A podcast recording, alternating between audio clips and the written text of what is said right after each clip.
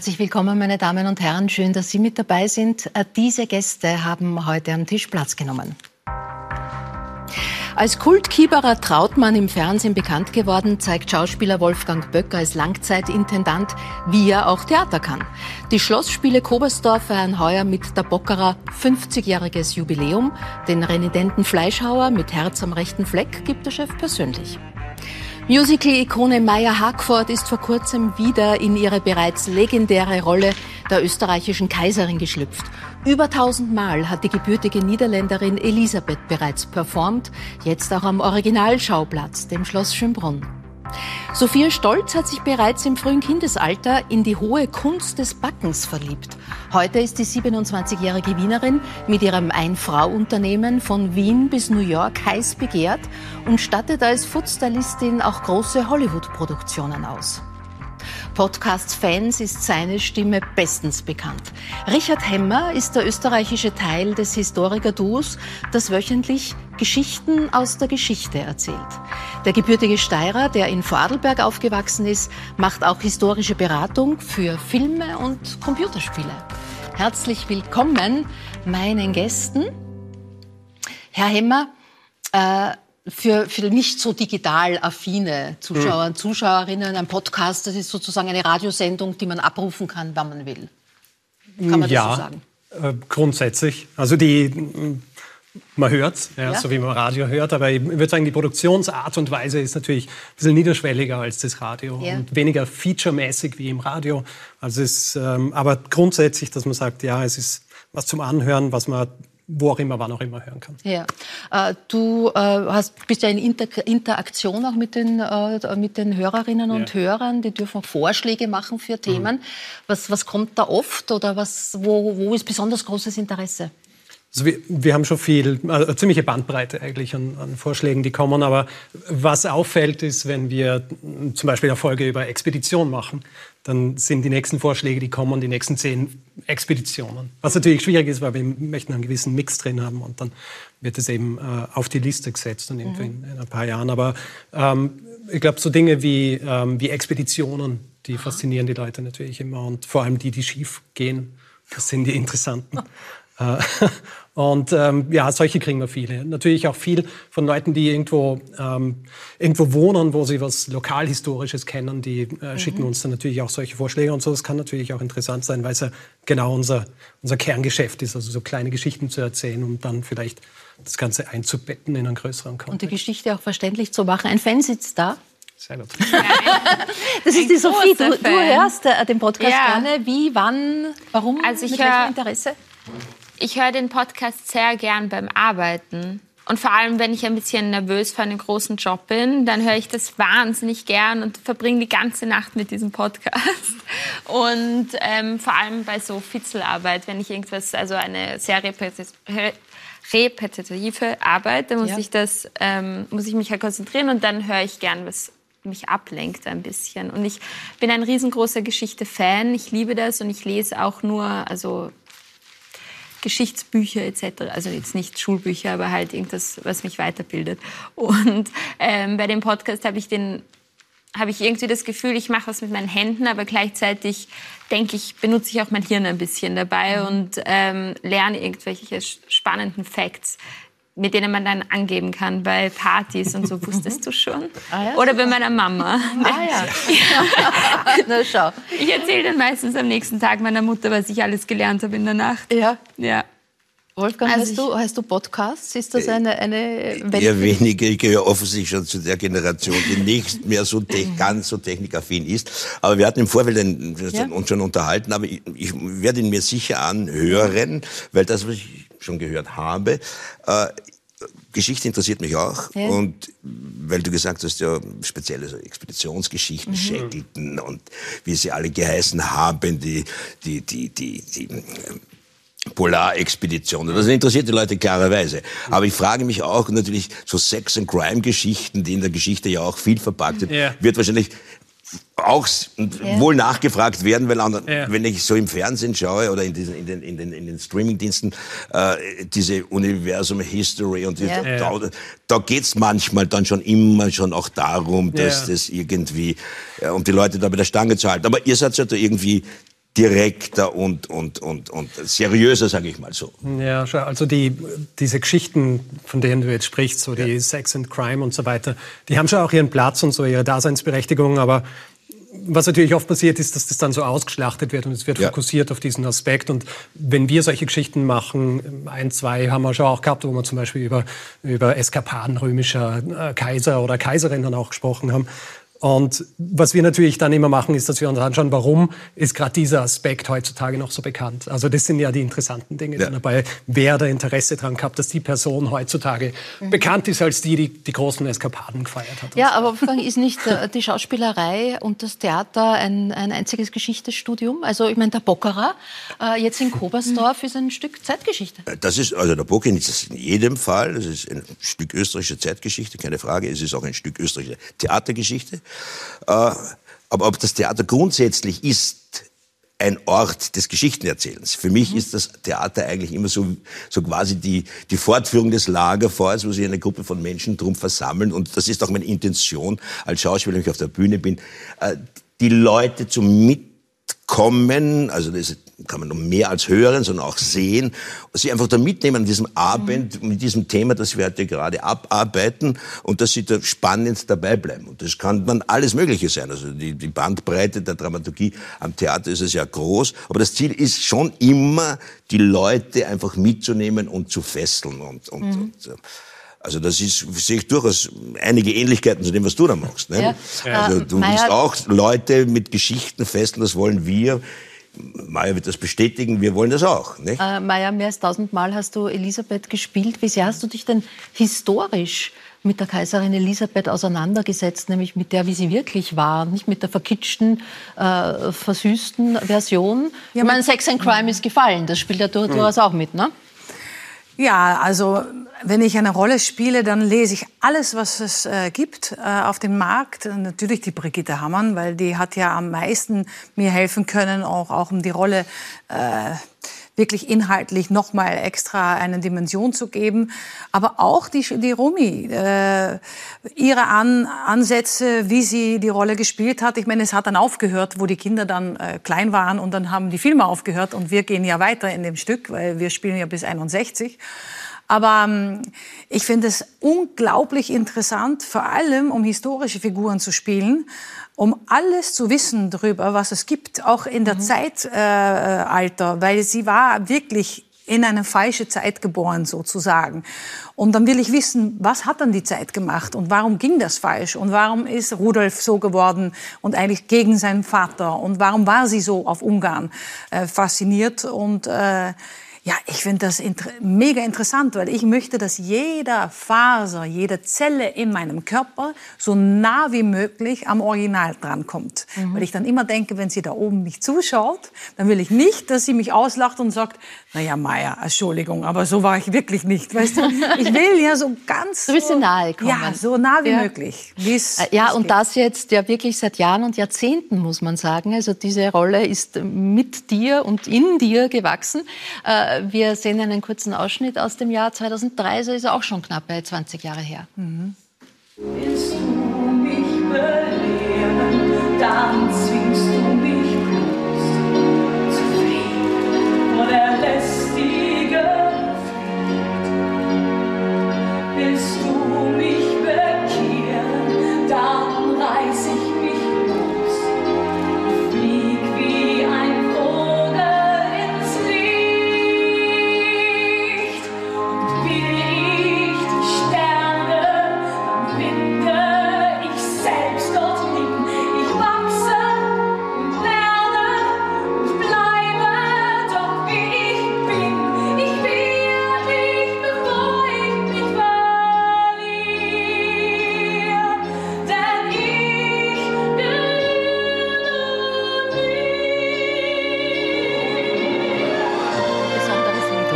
Jedes Mal, denke ich mir, schon alleine dafür lohnt es das Jahrzehnte zu spielen, oder?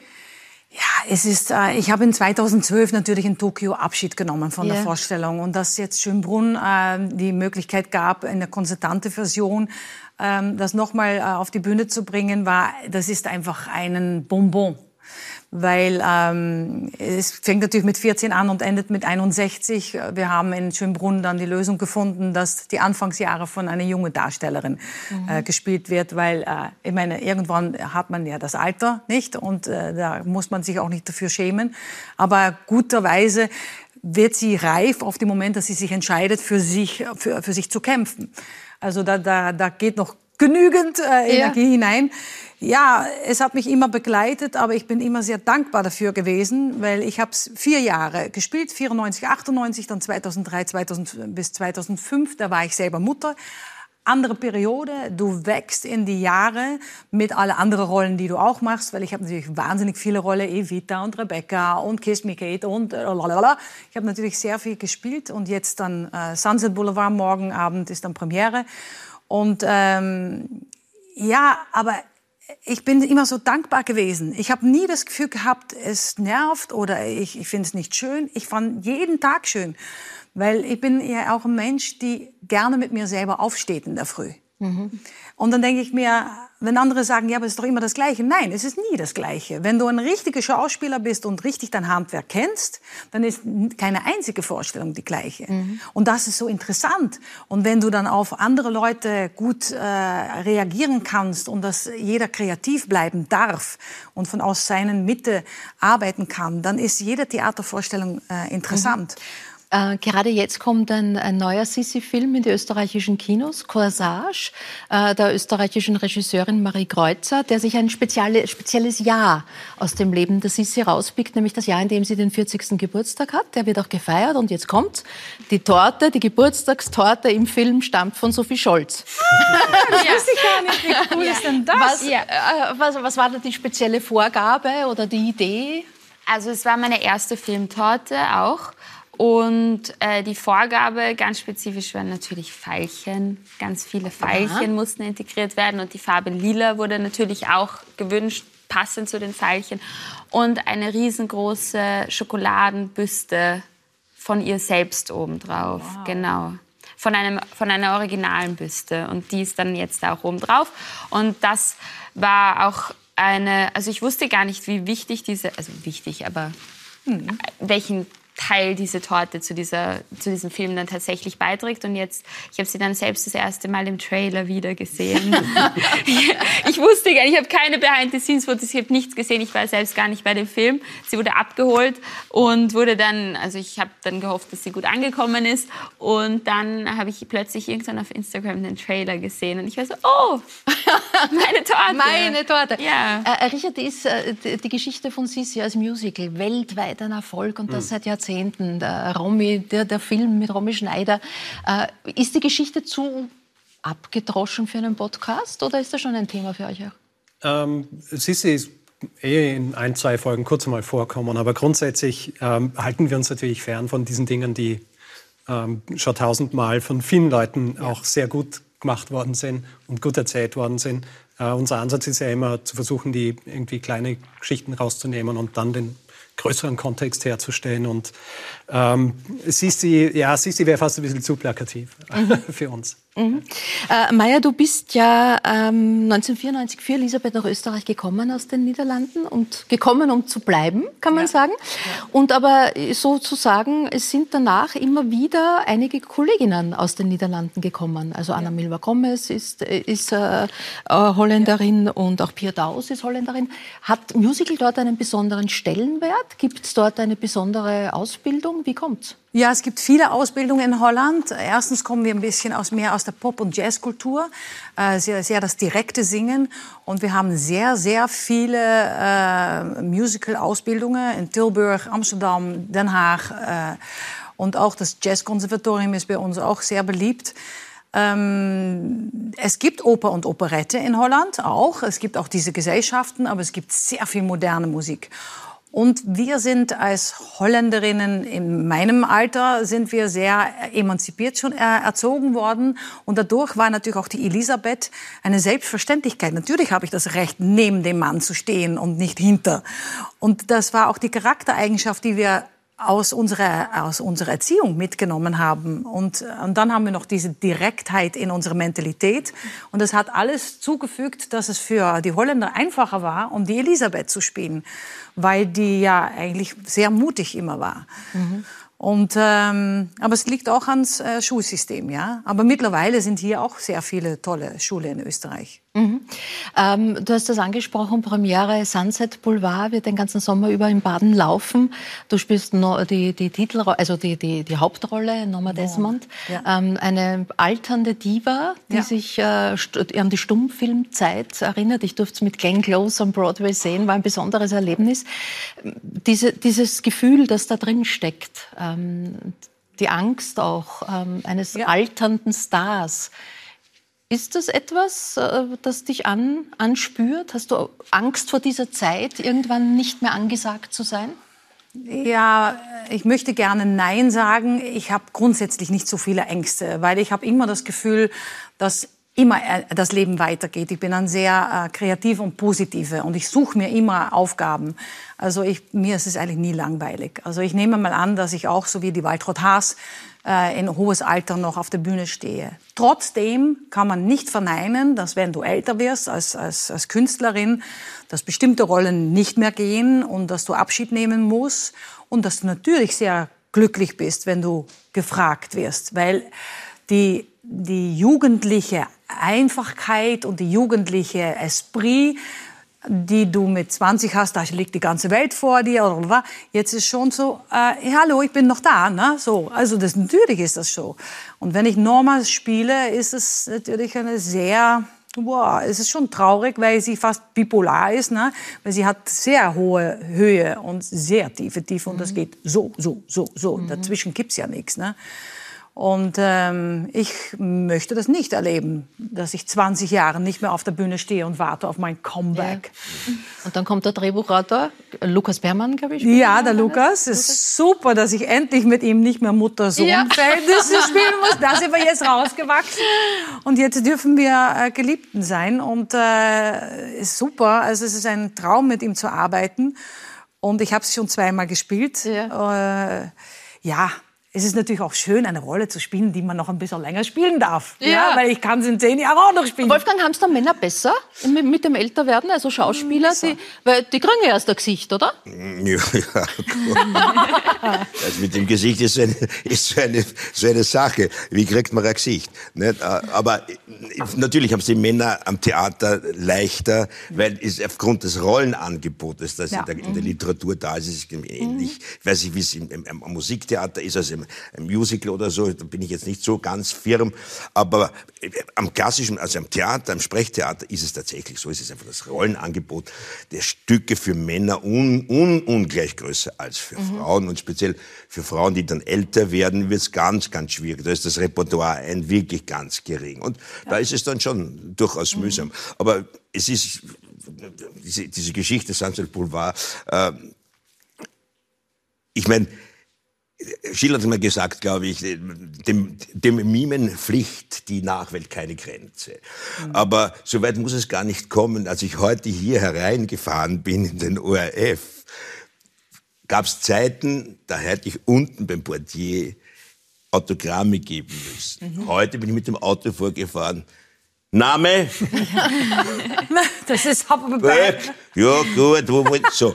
Also so ändert sich die Zeit, so schnell geht das mittlerweile. So schnell geht das. Äh, Pension sagst du, da wirst du nicht einmal hindenken, das wäre eine Strafe. Das ist Strafe. für dich niemals im Leben ein Thema. Nein, ich meine, das ist doch äh, für Künstler das Schlimmste, was es gibt, wenn du nicht mehr kreativ sein kannst. Also auch wenn, was du sagst, also auch wenn vielleicht die Rollen äh, in irgendwelchem Alter dann weniger werden. Ich habe ja meine eigene Produktionsfirma, äh, Meyer Hackford Music Productions und produziere Musicals. Ich kann meine Musicals auswählen, ich kann meine Künstler auswählen und den ganzen Leading Team. Also ich bleib schon am Ball, ja, ja. genug zu tun. Also nee, es ist für mich wie richtig eine Strafe, weil ich meine, das bin auch ich. Wenn ich auf der Bühne bin, mhm. dann kann ich singen und ich kann alles, was ich gut kann, kann ich präsentieren und ich fühle da meinen meinen innerliche Kraft. Und äh, wieso soll ich das von jemandem wegnehmen lassen, nur weil da steht Pension? Nö. Mhm. Also, Applaus ist nie genug? Oder Nee, es geht mir nie ums, richtig ums Applaus. Es geht mir nur darum, um gute Arbeit abzuliefern. Und dass da ein Feedback kommt, das finde ich schön natürlich, weil das gibt mir dann die Bestätigung, dass ich es richtig mache. Aber das äh, plakative Applaus habe ich nie gewollt. Und auch, ähm, auch das Stardom. Ich bin immer mit zwei äh, Füßen am Boden geblieben. Auch ein normales Leben mit Kindern und Familie und, und Freunde. Und ich gehe auf die Straße. Es kümmert mich nicht, ob Leute mich erkennen. Ich habe keine Geheimnisse. Ich bin ich. Alles gut. Einer am Tisch ist schon in Pension, nämlich Richard Himhemmer. Jedenfalls hat er das einmal gesagt, dass er in Pension ist, äh, seit er hauptberuflich den Podcast macht. Es fühlt sich so an. Wieso ist das keine richtige Arbeit? Ich weiß gar nicht mehr genau, wo ich das gesagt habe, aber es stimmt. Oh, du bist doch so jung, oder? Nein, es ist, äh, äh, ich bin nicht wirklich in Pension, aber so stelle ich mir die Pension vor. Weil ich genau die Dinge tun kann, die ich tun will. so. Ich meine, ich muss einmal in der Woche ähm, eine Podcast-Folge aufnehmen. Äh, alle zwei Wochen muss ich sie selber vorbereiten. Ähm, aber die, die Dinge, wenn ich mir vorstelle, was mache ich in der Pension, dann wären es genau diese Dinge. Also ich kann jetzt, ähm, und ich, ich bin auch jemand, äh, der, also ich, ich brauche viel Ruhe. Ja. Ich liege am liebsten und, äh, und jetzt kann ich den, beinahe den ganzen Tag liegen, lesen. Hin und wieder muss ich am Computer, um die Sachen zusammenzuschreiben, damit ich sie dann auch vortragen kann. Aber die meiste Zeit ähm, äh, kann, ich, kann ich einfach liegen und, und äh, alles so in meiner Geschwindigkeit machen. Und das, äh, so stelle ich mir die Pension vor. Ja, na, das ist eine, eine große Gnade. Du hast äh, Geschichte, Anglistik und Japanologie an der, an der Uni Wien äh, studiert, zunächst in anderen Bereichen tätig gewesen, im Umweltbundesamt, Ja. bevor dich dann eben ein äh, ehemaliger ähm, Studienkollege, der deutsche Historiker Daniel Messner, sozusagen zum Podcasten gebracht hat. Und äh, seit sieben Jahren erzählt ja Geschichten aus der Geschichte. Und äh, so beginnt jede Folge. lernen ein bisschen Geschichte. Lernen ein bisschen Geschichte, dann werden Sie sehen, Herr Reporter, wie das sich damals entwickelt hat. Wie das sich damals entwickelt hat. Hallo und herzlich willkommen bei Geschichten aus der Geschichte. Mein Name ist Richard. Und mein Name ist Daniel. Ja, und wir sind zwei Historiker, die sich hier Woche für Woche eine Geschichte aus der Geschichte erzählen, immer abwechselnd und auch immer so, dass der eine nie weiß, was der andere ihm erzählen wird. Ist es tatsächlich so oder? Ja. Ja? Ja, ja. Na, es ist tatsächlich so. Und interessanterweise ist es auch aus Faulheit geboren. Weil ähm, als wir das ganze Ding gestartet haben, als Daniel mich gefragt hat, möchten wir, machen wir diesen kleinen Podcast 15 Minuten einmal in der Woche, ähm, habe ich gesagt, ja gut, machen wir und habe so ein Dokument erstellt, äh, das mit ihm geshared habe und gesagt, schreiben wir da unsere Themenideen rein. Und jeder sucht sich dann halt aus, was er machen will. Und ähm, weil ich aber so faul bin, habe ich da nie was reingeschrieben. und äh, dann hat sich einfach so ergeben, dass als wir angefangen haben, diese Sache aufzunehmen, der andere halt nicht gewusst hat, über was der eine sprechen wird. Und dann haben wir das einfach so beibehalten und jetzt ist es äh, integraler Bestandteil des Konzepts. Wie seid ihr auf den Satz, äh, den Bruno Kreisky damals an den noch jungen äh, Uli Brunner, den Reporter, später dann äh, Direktor und Intendant in, in, im Burgenland gewesen, ähm, ein renommierter Journalist des Landes, auf den gestoßen? Das ist jenseits eurer Generation. Naja, wir haben Geschichte studiert. Wir sind, wir sind dran gewöhnt, Dinge zu wissen, die auch vor unserer Zeit passiert sind. Aber na, das ist auch irgendwie sowas gewesen, wo man, weil das, dieser ganze Podcast ist ja quasi aus dem Boden gestampft worden. Also zwei Wochen nachdem Daniel mir das im Café Weidinger gefragt hat, ob ich das machen will, ähm, ist die erste Folge online gewesen. Und wir haben uns halt so auf die Schnelle einen Namen überlegt und dann ähm, eben, wie soll das Intro ausschauen? Und mir ist dann halt sofort dieser Satz Dieser eingefallen. Satz eingefallen, Äh, der natürlich, äh, und wir haben dann ja auch eine eigene Folge drüber gemacht, das war dann Folge 5, damit wir den ersten Leuten, die uns tatsächlich zugehört haben, erklären haben können. Und das Ja. waren eben vor allem auch äh, äh, äh, Leute aus Deutschland und dann, Ja. äh, die, für die ist es... Als deutsch-österreichisches äh, Gespann wird ja gerne auch mit Stermann Grissemann verglichen. Ja, hab ich noch nie gehört. aber auch, weil deine Stimme ein bisschen an, an Christoph Grissemann erinnert. Hast Ah, ja? du das schon mal gehört? Nein, Noch nie. aber ich freue mich. Danke. Ja, freust dich. Freust dich. Äh, mittlerweile seid, erzählt ihr zu den erfolgreichsten Podcasts im deutschsprachigen Raum, vor allem auch in Deutschland. Mhm. Jan Böhmermann, der deutsche Moderator und Satiriker, zitiert euch regelmäßig. Ja. Äh, wird die Stimme auch mittlerweile erkannt? Äh, das ist mir einmal passiert. Ja? Äh, war im Kutschkermarkt einkaufen Ja? und ähm, habe bestellt und äh, die Dame fragt dann irgendwann, sag mal, machst du einen Podcast? Und ich so, ja. Sie, sie so, ach, ich bin ein großer Fan. Aber das war das einzige Mal, dass sie jemals erkannt worden bin. Ähm, fast das einzige Mal. Aber ja, das war das erste Mal und das einzige Mal, dass sie an meiner Stimme erkannt worden ja. Was auch naheliegend ist, weil bis vor, äh, bis vor einem Jahr, als wir dann das Ganze professionalisiert haben, hat es halt wirklich Fotos von mir im Internet gegeben und das heißt, es hat auch niemand gewusst, wie ich ausschaue. Mhm. Hat äh, Geschichte, das Ganze hat ja schon einen, einen sehr ernsthaften und letztendlich auch pädagogischen Background oder, oder Basis, nämlich zu sagen, dass Geschichte ganz wichtig ist, damit wir die Welt, in der wir leben, begreifen. Mhm. Ähm, und äh, ja, wenn, sage ich einmal, Wladimir Putin vom Zahnreich spricht, dann weht uns Geschichte an. Mhm. Ähm, wo weht dich im Moment überall Geschichte an? Also können, kannst du Nachrichten schauen, ohne nicht sofort auch historische Bezüge zu suchen? Äh, nein.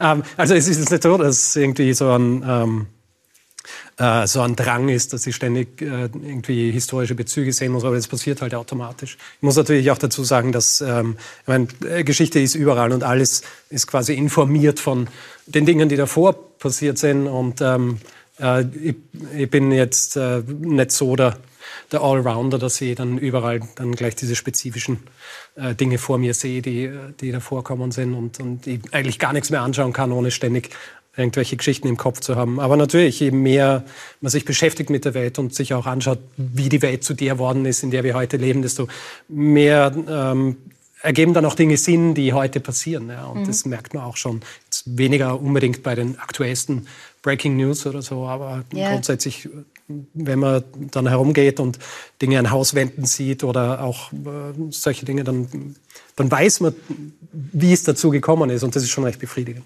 Ja. Äh, kannst du ein bisschen Beispiele geben, was Themen oder Geschichten sind? Weil das ist ja sozusagen die Idee, mhm. jetzt nicht übers Zahnreich zu erzählen, ja, ja. sondern ganz kleine Geschichten. Was sind beispielsweise Themen und Titeln bei euch? Also ich habe eine Geschichte gemacht, äh, die ich heute noch sehr gern habe. Ähm, die ist schon relativ alt, aber äh, in der geht es darum, wie ähm, über die Standardisierung der Zeit. Also die, die Tatsache, dass wir heute dieselbe Zeit haben.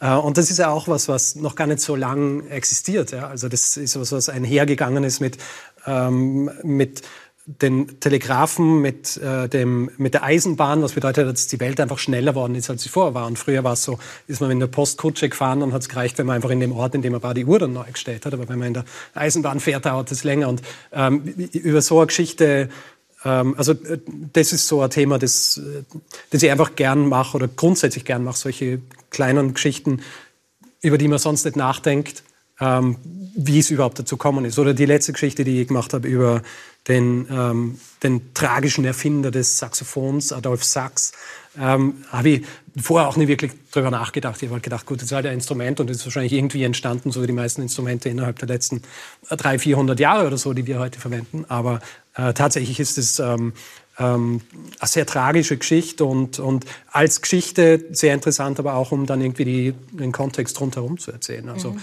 Februar, Revolution und, und äh, solche Dinge in Frankreich. Mhm. Äh, Sophie, hast du eine Lieblingsfolge? Ja. Es gab ja mal eine Folge, wie das Essen gehen äh, entstand. Ja. Meine Lieblingsfolge ist ähm, der Mehlkrieg. Sehr gut, das habe ich selten gehört bisher. Das ja, das, war eine meine, das war eine meiner äh, liebsten Folgen und äh, die Folge über die Weltausstellung und das Wiener Wasser und daher, also welche Krankheit war das nochmal? Äh, ich glaube, es war die, was die Cholera. Ich glaube, es war Cholera, ja. Mhm. Und ähm, das, das sind meine zwei Top-Lieblingsfolgen. Mhm. Weltkrieg, worum ging es da ganz kurz? Äh, Mehlkrieg, äh, 17. Jahrhundert in Frankreich, die Getreidepreise sind gestiegen. Ja. Und, und die, das ähm, Baguette war zu teuer. Und, und wenn in Frankreich das Baguette zu teuer wird, schwierig. Ja? Sehr dann äh, schwierig. Äh, gehen die Leute auf die Straße und das Ganze heißt Mehlkrieg oder die Mehlkriege und im Grund war es ein Aufstand der Bevölkerung äh, gegen Wucherpreise bei, bei Getreide. also eine, eine, eine top aktuelle Folge. Ja, ja, ja. Sagen. Ja. ja. Und es gab dann einen Deckel, glaube ich, danach. Das war dann die Folge davon. Und ich glaube, genau. eine Frau hat diese ganzen es gab eine Frau, die das geleitet hat, diese Aufstände. Ja. Eine relativ junge, glaube ja. ich. Also ist, äh, der Name ist mir jetzt auch schon wieder entfallen. Anna oder so. das ist schon so lange her. Ah. Also so lange, ist glaube ich ein Jahr her, dass ich die Folge gemacht habe. Aber wenn ich es richtig in Erinnerung habe. Also das Ganze war halt wirklich ein, ähm, äh, an, an, Aufstand der normalen Bevölkerung. Und sie war, mhm. äh, sie war Mutter und ist eigentlich nur zum Markt genau. gegangen, ja. um dort Brot zu kaufen und hat sich dann irgendwie angeschlossen, dem Mob, der dann halt äh, zu den Mühlen gegangen ist und dort die Getreidevorräte ähm, ausgeräumt hat und solche Dinge. Und ähm, ich meine, das Ganze ist halt auch so ein bisschen ein Vorläufer dann der Entwicklungen zur Französischen Revolution. Also mhm. das wiederholt sich ja dann kurz vor der Französischen mhm. Revolution. Ich, ich sehe im Gesicht von der Meier entsteht gerade ein Musical. ja, ich sehe es auch immer alles im Bilder, das stimmt. Ja, hast du gut gesehen. Ja, äh, Wolfgang, ist, ist der Bockerer, wie aktuell ist der Bockerer?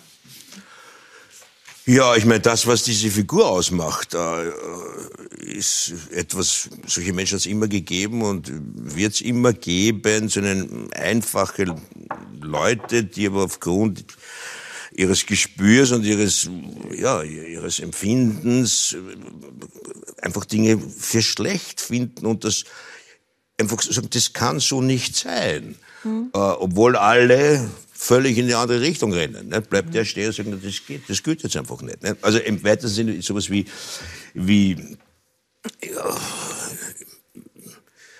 ich meine, dass, das, dass dieser Krieg, dieser Zweite Weltkrieg, der das Thema ist, vor diesem Hintergrund diese Geschichte spielt, äh, äh, kennen wir. Ich, für mich ist es so, dass es so lange jetzt mittlerweile her ist, es viele junge Leute gibt, die wahrscheinlich mhm. gar nicht mehr so genau wissen, das erzählt zu bekommen. Das ist ähnlich wie bei dem Podcast, den, den, der, den ihr macht. Da wird eine Geschichte erzählt vor diesem Hintergrund, dieses Einzelschicksal des Bockerer. Und mit Hilfe dieses Einzelschicksals kriegt man einen, großes, einen Überblick über ein großes Ganzes. Und wir versuchen das jetzt auch in unserer Produktion so zu machen. Also es ist weniger ein, ein, ein Lehrstück sozusagen, ja über den Zweiten Weltkrieg, über die Zeit, sondern einfach, wir versuchen die Autoren beim Wort zu nehmen, so wie das geschrieben ist, und diesen, diesen Mann in seinen allen seinen Ängsten und Verzweiflungen, der steht ja da mitten drinnen ganz alleine, äh, äh, sein Sohn, der da bei der SA ist, der offensichtlich, wie er dahinter kommt, seinen besten Freund oder einen seiner besten Freunde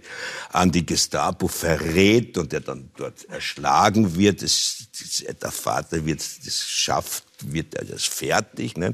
Also wir lassen uns sehr auf diese Geschichten ein. Eine. Wir wollen das jetzt nicht auf Distanz ja. halten, so irgendwie drüber stehen und sagen, schauen wir von oben drauf, wie denn das war, mhm. sondern wir versuchen dieses wirklich also die Geschichten beim Wort zu nehmen, die Autoren beim Wort zu nehmen und so einen spannenden Theaterabend herzustellen. Mhm. Wie sehr äh, magst du den Fleischhauer? Letztlich ist es so, dass man als Schauspieler alle seine Figuren, glaube ich, irgendwann mal mögen muss, sonst ja. bringt man sie nicht lebendig genug auf die Bühne. Und ich habe auch viele negative Charaktere in meinem Leben gespielt. Es ist mir immer ein Anliegen zu zeigen, dass es immer ein Mensch ist, der da, der da letztlich agiert, der fehlgeleitet, der irgendwie gestört oder beschädigt mhm. oder sonst wie ist. Nicht? Aber den Menschen dahinter als solchen sollte man meiner Meinung nach schon erkennen, auch wenn er ein übler Mensch ist, ja. sozusagen. Mai, du hast gerade eine Hexe gespielt. Ich habe gerade eine Hexe ja. gespielt in Into the Woods. Ja, die magst du auch? Ja, die mag Und die kann man leicht mögen, oder? Ja, die kann man leicht mögen. Aber äh, ich habe ein ähnliches äh, mit Mrs. Danvers in Rebecca gehabt, weil ich wollte das lange nicht spielen. Und dann, als ich sie gespielt habe, dann habe ich das auch. Ich habe gesucht nach dem äh, Kern von dieser Rolle, weil sie war doch sehr isoliert und bösartig auch letztendlich durch ihr Isolement. Und man versucht immer, die Rolle zu verstehen, warum sie so geworden ist, wie sie geworden ist. Und dann kann man äh, es auch schöner spielen und, mhm. und besser spielen. Und jeder, auch ein böser Mensch, hat letztendlich äh, einen Kern, woraus sie arbeit, erarbeitet wird. Ja. Wolfgang, äh, Schloss Kobersdorf, ähm, 50 Jahre Jubiläum ist natürlich auch ein besonderes Jubiläum, ja. das ihr heuer in diesem Jahr habt. Mit einer Durchschnittsauslastung von 96 Prozent, da können äh, andere davon träumen. Was kannst du, was andere nicht können? Öfferfrog würde man in Wien sagen. Ne? Äh, ich, ich weiß es nicht. Ich meine, warum? Ich kann sagen, ein treues Publikum könnte man sagen, mhm. hat man, die immer wieder kommen. Äh, man kann nur das, also alles, was einem zur Verfügung steht, da hineinzuwerfen, zum einen als Schauspieler, wenn man auf der Bühne steht, zum anderen auch als Intendant, halt dort überall zu ziehen, wo, wo man glaubt, was irgendwie das Ganze wirklich äh, attraktiv machen könnte und weiterbringt. Warum es dann letztlich so ist, ich weiß es nicht. Ich, ich, keine Ahnung. Aber nur kurz auf diesen Pokerer zurückzukommen, warum? Ich meine, diese Zivilcourage, die zum Beispiel dieser Mann entwickelt, ne? nicht aus, einem, aus einer Überlegung, aus einem Intellektuellen heraus, sondern aufgrund seines Seins. Ich meine, diese Zivilcourage ist etwas, was man heutzutage äh, sich manchmal wirklich auch wieder wünschen würde. Weil, mhm. Also diese, wenn man hört, dass also in der, der letzte Antisemitismusbericht, also berichtet darüber, dass die, die antisemitischen Übergriffe wieder stark im Zunehmen sind, dass sehr autoritäre Tendenzen in Europa überall zu beobachten sind, ob man jetzt unseren unseren ungarischen Nachbarn hinüberschaut, nicht, wo ein Orban offensichtlich ein System Putin anstrebt, so wird er das Parlament ausschaltet. Also viele Dinge, wo man mit dem, mit dem Pokerer, meine ich, äh, erzählen kann, Freunde, wäre den Anfängen von mir aus oder wieder das Vergessen. Also das alles ist in diesem Pokerer drinnen, der auch ja nicht so oft gespielt wird. Äh, und ja, ich glaube, das ist, das alles macht ihn schon immer wieder auch aktuell. Mhm. Äh, du hast ja ursprünglich war dein Weg als Schauspieler nicht absehbar. Du hast HTL Maschinenbau gemacht, im Matura-Jahr abgebrochen. Was sagten die Eltern damals? wieder erwarten, äh, waren die damit einverstanden. Weil es war für mich tatsächlich auch so, das war nicht der Hauptgrund, aber schon mit auch ein Grund, in einer, eine Rechtfertigung für mich selbst. Äh, ich bin Jahrgang 53, also kein echter 68, aber so unmittelbar dran und viele meiner Freunde waren das alle. Äh, und die lagen alle mit ihren Vätern im Clinch damals, und zwar heftigst im Clinch. Das hatte ich nicht. Das, ich bin mit meinem Vater nicht im Clinch mhm. gelegen, sondern der war sehr verständnisvoll. Ich konnte mit ihm über alles reden. Und ich dachte mir, als ich dann im Matura-Jahr abgesprungen bin, weil ich nach Graz auf die Hochschule für Musik und Darstellende Kunst gegangen bin, jetzt habe ich das auch. Mhm. Da wird der Vater Widerstand leisten. Er hat gesagt, ob ich mir das gut überlegt hätte. Na, no, na, ne? Das war's dann. Nein, im Gegenteil, er hat mich dann sogar noch mit dem Auto zur Aufnahmeprüfung gefahren. Weil sie kann ihm das ist irgendwie ganz komisch. Ich habe ihm dann sogar undankbar, wie Kinder halt oft sind, mhm. als junger Mann in den 20ern äh, sogar noch mal den Vorwurf gemacht, er ist mir insofern etwas schuldig geblieben, nämlich genau diese Auseinandersetzung, er hätte mir das Kämpfen nicht gelernt. Mhm. Ich meine, Jahre später habe ich mich dann schon auch gefragt, ob ich wirklich ein Trottel bin, nicht? also mhm. das dem Vater dann so zu sagen. Aber es war halt so. Mhm. Du bist gebürtiger Linzer, ähm, der jetzt im Burgenland lebt und arbeitet und hast aber trotzdem dir den Ruf und das Image des Ur-Wieners erarbeitet. Das ist eine nicht unähnliche Geschichte wie Adi Hirschall, mit dem dich ja auch die Zusammenarbeit und Freundschaft verbindet. Ihr werdet mit 30 Jahre äh, Stritzi-Liedern in diesem Sommer unterwegs sein. Verbindet da auch ein ähnlicher Werdegang, dieses das weiß ich jetzt nicht. Nein, weil der Adi, den Adi möchte man oft beneidet darum, dass er in jungen Jahren einfach Dinge getan hat, die ich nie getan habe mhm. und nicht tun konnte. Äh, er hat sich Auszeit genommen, ist mit einem Bus durch Italien Bus gegangen und erzählte getan, ja. mir immer und immer wieder, ich bin mit 19 von der HTL abgehauen und seitdem arbeite ich als Schauspieler. Mhm. Und maximal fünf Wochen Urlaub. Das war das Einzige, was in all diesen Jahren so richtig gelaufen Die Pandemie jetzt ausgenommen. Die Pandemie hat das vieles auf den Kopf gestellt bei mir. Aber die Werdegänge sind ein, doch ein bisschen unterschiedlich. Ja. Ähm, Fernsehbekanntheit und Popularität in Österreich gab es natürlich dann durch den Kaiser Mühlenblues. Da habt ihr ja auch beide mitgespielt. Ja. Ähm, du eben als der legendäre Trautmann. Wir werfen einen kurzen nostalgischen Blick zurück. Außerdem, ich habe den Vertrag schon unterschrieben. Super. Und die Die weiß schon was von ihrem Glück. Genau, um das geht's ja. Schau, ich hab mir gedacht, dass, ähm, ich meine, sozusagen, du hast doch das drauf, Trautmann. Du kannst mit Leid umgehen. Und da hab ich mir gedacht, dass, ich meine... Du meinst, ich soll ihr das beibringen, was? Das ist eine Frucht. Von den anderen spielst du den wilden Mann, von deiner Frau scherst du die Hosen, was? Der Trautmann ist ja bei dir ein bisschen sowas wie die Elisabeth bei der Meier, oder? Ein bisschen ja, weil es, also diese Rolle hat mir ein, hohes Maß an Popularität in Österreich verschafft, so, äh, nämlich so, das hätte ich mir gar nicht vorstellen können, dass eine, eine, eine Fernsehfigur, das ist, aber es war so. Mhm. Also war es wirklich erstaunlich, muss ich schon sagen. Äh, und ja, natürlich ist es rückblickend schon eine Rolle, die im Laufe eines, eines, eines Berufslebens eine sehr stark prägende war und viele Leute verbinden mich immer mit dieser Figur. Mhm. Ja. Es verbindet euch noch was übrigens. Und das ist? Ihr seid beide Biker. Ja, wir sind. Ah ja.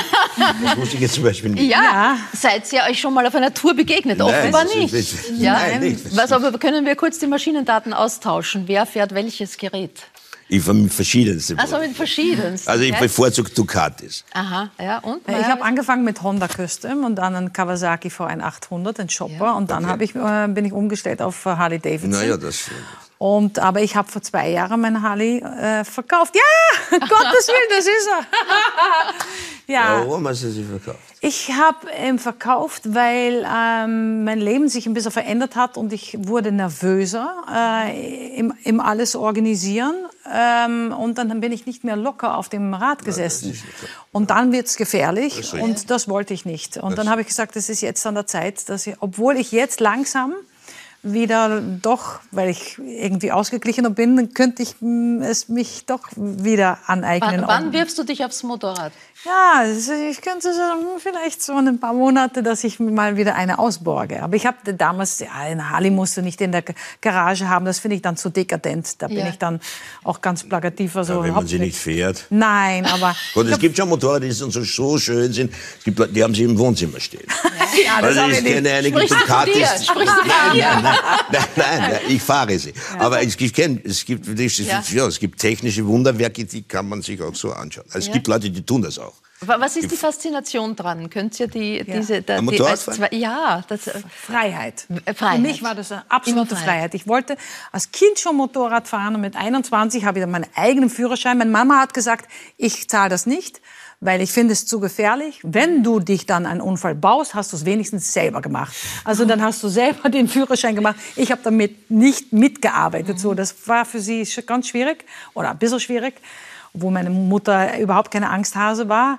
Also Freiheit, die, die, diese, diese Wind in dein Gesicht, diese, alle Sinne sind offen und, und du schaust und du bist so mit der Natur und mit deiner Umgebung eins und du kannst singen unter dem Helm so laut du willst. Das finde ich dann auch total cool. Ich habe so viel gesungen. Und das ist ganz was anderes als Autofahren. Autofahren ist einfach ja, praktisch. Da gehst du von A nach B. Das wollen wir schon noch klären. Singst du Musical unter dem Helm oder Hardrock? Nee, ich bin eher Pop, aber ich bin eher so Sting und Seal und äh, solche Sachen. Ah ja, damit, damit man dich erkennt, wenn, ja. man, wenn man auf den Straßen ist. Absolut. Und dein, da ist es auch Freiheitsgefühl oder was macht dich äh, zum Nicht so das auch, ja, aber es ist, Maja hat schon angesprochen, es ist ein Sport, der schon alle Sinne ja. Mhm. beansprucht. So. Also man sieht ja darauf, dass, dass, dass, man ständig dieses Gleichgewicht hält, ja. dass man mit den Fliehkräften spielen kann. Also ich neige dann schon eher zum Flott Fahrerei, ich singe nicht unter dem Helm, fluche wahrscheinlich mehr, als ich jemals unter dem Helm gesungen habe, schimpfe über, weiß ich nicht, Autofahrer, die mir auf den Weg gegangen nicht, weil es einfach wie ferngestört durch die Gegend fahren. Und es ist der Spaß und das, man braucht, also speziell wenn man ein bisschen schneller fährt, muss man es ist, man denkt an nichts anderes. Also dann ist man nur, ich, für mich ist das so, nur mit Fahren beschäftigt. Und das ist ein wunderbarer Ausgleich, weil das geht bei keine anderen Gedanken. Eigentlich eine Form Meditation, kann man sagen. Könnte, ja? könnte man sagen. Könnte man sagen. Bist du Mehlspeistiger? Oder hast du äh, mit der burgenländischen Mehlspeisküche da gar keine Alternative? Ich, ich esse wahnsinnig gern Mehlspeisen. Äh, bin ganz neugierig, was die junge Dame da an meiner rechten Seite wirklich für gute Torten Wie gute produziert. Torten macht. Ja, das wollen wir. Ja, also aber burgenländische Mehlspeise ist schon Next Level. Ist schon, schon Level? richtig. Ist richtig Next Level? Ja, das ist halt so echt lecker. Wobei, Sophia, es ist ja wichtig, dass du nicht Bäckerin genannt wirst. Ja, das Weil du einfach sagst, weil das bist du auch nicht, weil du sagst, das ist das, dein, dein Inbegriff von, von diesem äh, Tortenkreationen ist eigentlich ein, ein künstlerischer Zugang. Also für mich ist es für mich ist Tortenbacken meine Freiheit. Also ich habe mhm. mir mit meiner Tortenbackerei und mit meiner kreativen oder mit meiner Kreativität auf Torten mehr oder weniger eine Freiheit geschaffen. Ich, ich meine, ich bin jetzt nicht so alt, aber die ich davor nicht hatte und aus der ich irgendwie ausbrechen konnte dank diesen Torten, aus mhm. dieser nicht vorhandenen Freiheit. Und für mich sind es Kunstwerke, ja, und mir ist auch egal, was damit passiert. Natürlich bemühe ich mich, dass sie sehr lecker sind. Und meine Mama ähm, mag sehr gerne Mehlspeisen und ich habe sehr früh begonnen zu backen und dann war sie auch mein bester Kunde und hat eigentlich alles gegessen, was ich gemacht habe. Und mein Papa sagt, dass er zum Beispiel keine Mehlspeisen mag, aber über Nacht verschwinden dann die Dinge. Ja. Also ich also glaube, das sind gut. Mit mir kannst du über Mehlspeisen problemlos reden. Ja, also ich ja. würde mich in selten einem anderen Fach so sehr als Fachfrau bezeichnen. äh, äh, bin aber jetzt skeptisch bei Torten, die so aufwendig und toll gestaltet sind. Ja, das ist äh, weil man oft das Gefühl hat, die schmecken einfach nicht, weil man einfach, weiß ich nicht, besonders viel Butter und besonders viel Mehl oder das schaut dann oft wahnsinnig toll aus genau. und schmeckt alles kartonmäßig. Genau, das sagen wahnsinnig viele Leute. Das ist die erste Frage, die ich meistens höre. Schmeckt das dann auch? Ja. Ähm, ich bemühe mich, dass es schmeckt. Ich glaube auch, dass es schmeckt. Das ist auch das, was ich höre. Ja. Aber es geht mir ganz klar nicht darum, dass die Torten gegessen werden. Mhm. Also ich mache das schon mit Liebe natürlich, Aha, aber es geht mir halt wirklich darum, dass sie mehr als Objekte gesehen werden. Und mir ist halt auch egal, ob die Leute sie aufheben, im Kühlschrank einfrieren und für immer anschauen, ähm, Fotos damit machen, sie in Filmen festhalten oder sie halt essen. Ähm, natürlich lege ich dann Wert drauf, also wenn ich schon weiß, dass sie für einen Film sind, das ist dann meistens Styropor. Also ich mache jetzt nicht zum Spaß, verschwende ich keine Lebensmittel. Also ah, ja. Das mache ich nicht. Ähm, und ich habe aus dem, ich habe eigentlich meine Grundidee, wieso ich mit Torten begonnen habe, meine Kreativität auszuleben, war, weil Torten bzw. Essen ein sehr gutes Medium ist, um nicht, nicht auf langer also nicht lange mit seinen Fehlern konfrontiert zu sein, weil sie halt verschwinden in irgendeiner Art und Weise. Es mhm. beginnt zu schimmeln, schmelzen, verändern sich in ihrer Substanz. Irgendwas passiert damit, werden gegessen, fallen runter. Irgendwas passiert, sie sind weg. Und ich hatte, also ich hatte ein relativ großes Perfektionismusproblem, das ich halt gar nicht ausgehalten habe, wenn ich nicht funktioniert habe und wenn irgendwas nicht perfekt geworden ist. Und bei Torten habe ich mich das erste Mal getraut, an meine Kreativität zu, mhm. zu glauben und mich da einfach auszutoben, weil vor, weiß ich nicht, als ich mit 15 begonnen habe zu backen, hat das noch nicht so ausgeschaut. Also das war ganz weit weg. Davon. Aber äh, New Yorker Fashion Week, äh, ja. Hollywood-Produktionen, was, äh, wie kommt man an solche Aufträge? Und, äh, das frage ich mich selber oft. Geht das heute alles digital? Also wenn man über mir. den Insta-Account äh, entsprechend... also die sind zu mir gekommen und überall, wo ich klopfen kann, klopfe ich da. Ähm, ja, also die Hollywood-Produktionen, die zwei Filme, die ich da gemacht habe, letzten, letztes Jahr und dieses Jahr, ähm, die sind tatsächlich über Instagram gekommen. Zuerst habe ich gedacht, das ist irgendein Fake-Account, der mir das schreibt. Also ich habe so, ich war irgendwo in Neapel, Sommerurlaub, ähm, und bin da gegangen, es war urheiß, mir ist eine Krone, also nicht eine Krone, eine Blombe aus dem Zahn gefallen, es war alles urmühsam. Und dann habe ich im Handy mich abgelenkt und plötzlich sehe ich diese Nachricht und ich war so, oh mein Gott. Hollywood. ich so, oh mein Gott, ja. Und habe sofort Der geantwortet, der Zahn war scheißegal, wirklich komplett egal.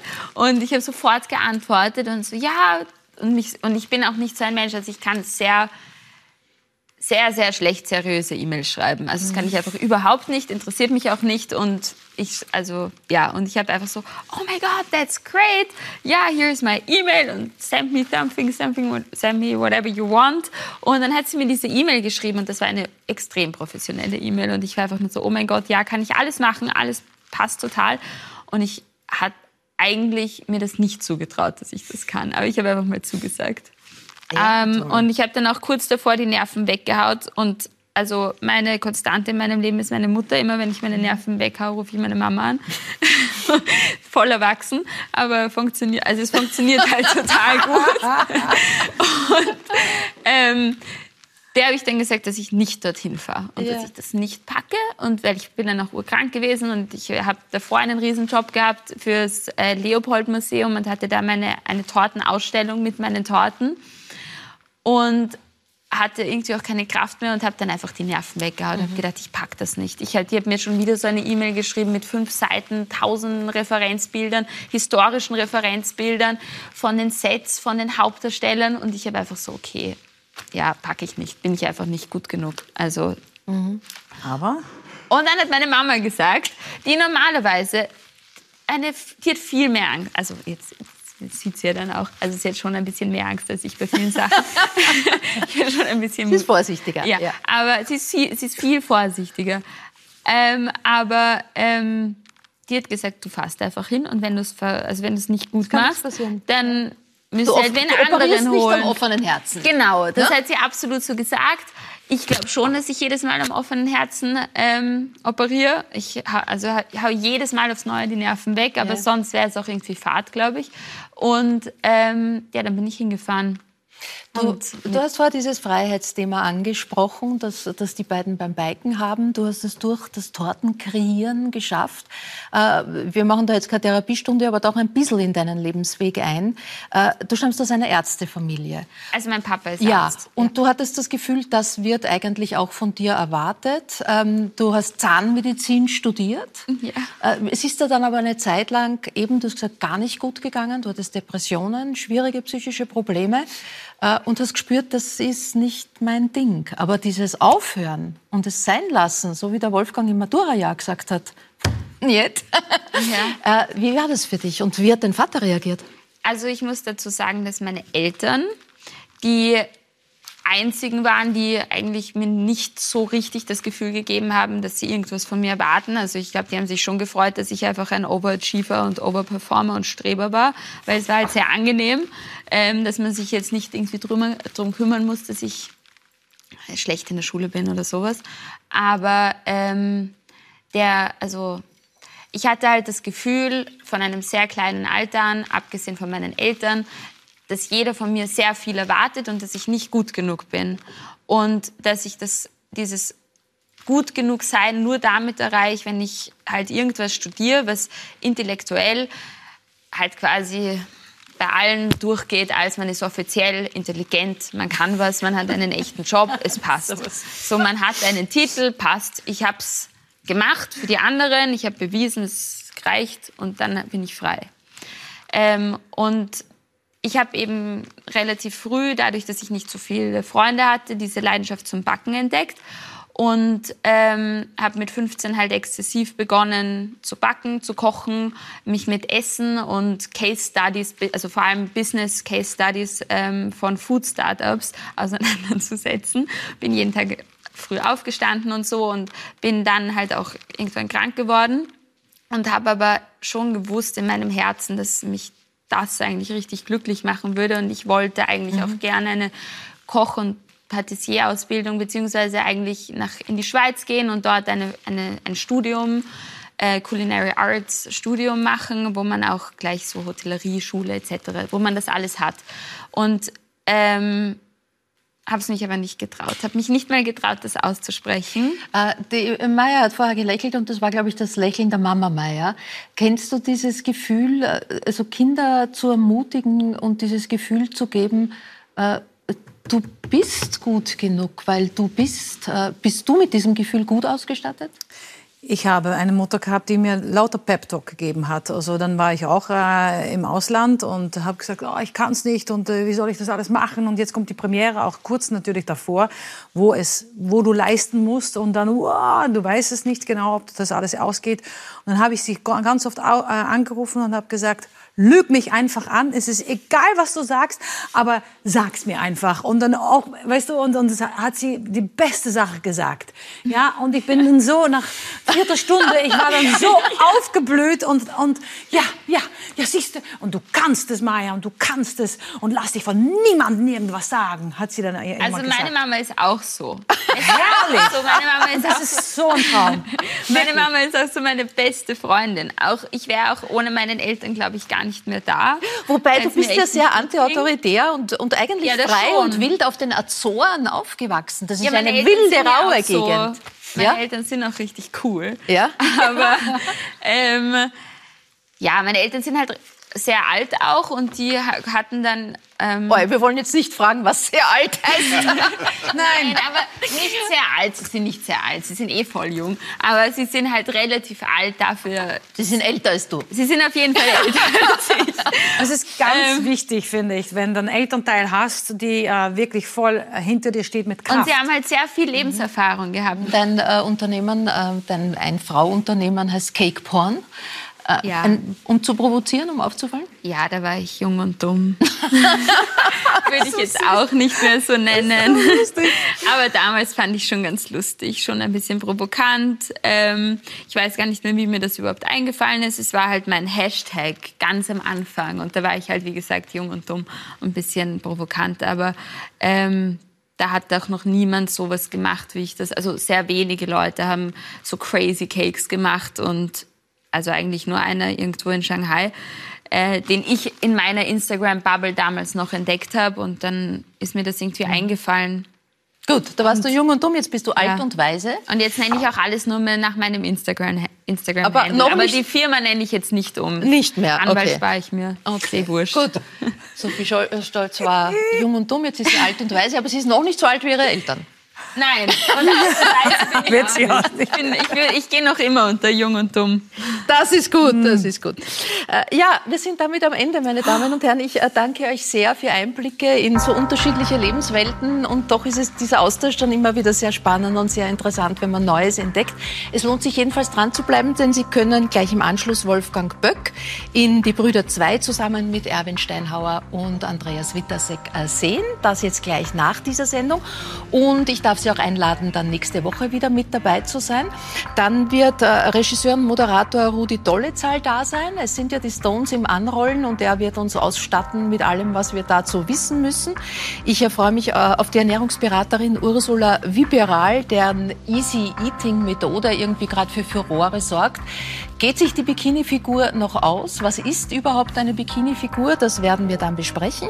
Ronja Forcher kennen Sie vielleicht als die Tochter vom Bergdoktor, aber sie startet jetzt auch als, als Schlager, als Popsängerin durch mit eigenem Al Album und Star-DJ Parov Stellar wird da sein. Das nächste Woche. Für heute auf Wiederschauen und eine gute Nacht.